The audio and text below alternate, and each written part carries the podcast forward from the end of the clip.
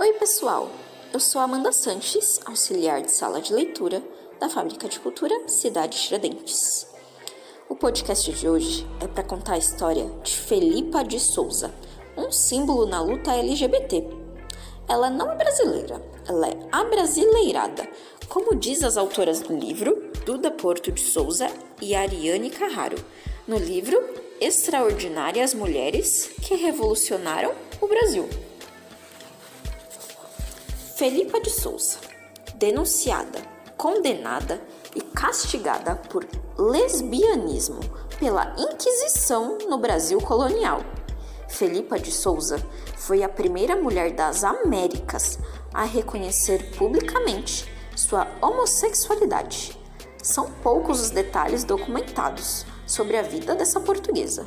Uma mulher letrada, algo extremamente raro para a época, Felipa viveu em Salvador, trabalhando como costureira. Em 20 de agosto de 1591, Paula de Siqueira a denunciou ao visitador da Inquisição, uma espécie de investigador. Ela disse que nos últimos dois anos vinha recebendo cartas de amor de Felipa, com a qual tinha trocado contatos íntimos e ainda que, antes de ir para sua casa, lhe contou a dita Felipa de Souza que tinha pecado no dito modo com Paula Antunes, Maria de Peralto e com outras muitas mulheres e moças, altas e baixas, e também dentro de um mosteiro. Após a primeira delação, outras mulheres se apresentaram, esperançosas de serem perdoadas por se confessarem voluntariamente.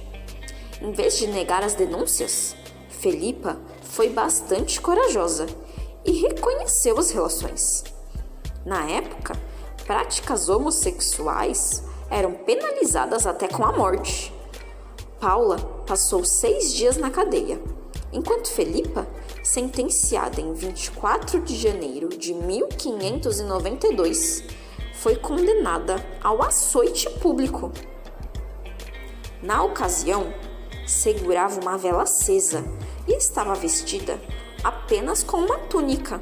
Expulsa da Bahia, teve de pagar 992 réis pelo custo de seu processo, o equivalente ao salário mensal de um marinheiro ou a três meses de trabalho de um operário.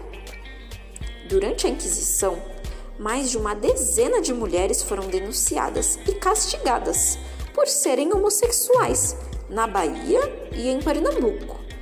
A coragem de Felipa inspirou a criação, em 1994, do Felipa de Souza Award. O prêmio é concedido pela ONG Outright Action Internacional, baseada em São Francisco, lá nos Estados Unidos da América. A ativista que as ativistas que se dedicam a um futuro que garanta direito fundamental para todos.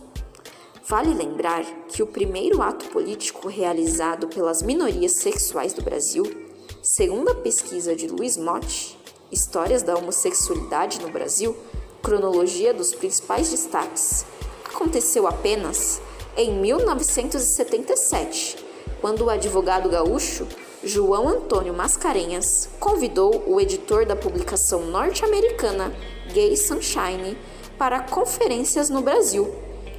Um nome muitas vezes esquecido na história do país, Felipa foi a primeira na luta pelos direitos da população LGBT, séculos antes desse acontecimento. É isso aí. Essa foi a história de Felipa de Souza. Ela muitas vezes é esquecida, como vimos no texto, porque foi muito, muito antes, por ser mulher também, né? Espero que vocês tenham gostado de saber sobre a história de Felipa, uma portuguesa que viveu no Brasil e que fez uma diferença enorme. Por isso, ela está no livro Extraordinárias Mulheres que Revolucionaram o Brasil. Até o próximo vídeo.